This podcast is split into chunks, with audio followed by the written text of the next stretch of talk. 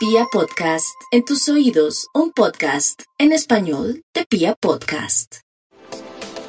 Para los acuarios, dado que se están ya abriendo las puertas de los aeropuertos y de los viajes y las posibilidades de moverse para otros lugares, los acuarios están en su elemento, más aún que siempre han amado viajar y moverse, así que están divinamente para los viajes, para los proyectos, para su espiritualidad, y si la idea es sacar visas, papeles y resolver su situación con respecto a otros lugares, eso fluye perfectamente.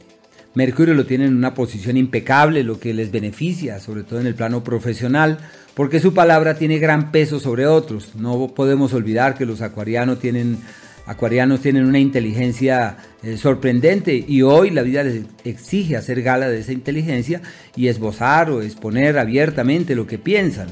En el seno del hogar, la armonía, la paz, la tranquilidad, para evitar así eh, que haya situaciones complejas que pasen a mayores, especialmente con los hermanos. En el plano sentimental, muy bien, muy bien, esa es la época de la concordia, de la armonía, tienen a Venus que avanza por allí, así que todo lo que quieran resolver en ese sentido evoluciona hacia un destino literalmente seguro.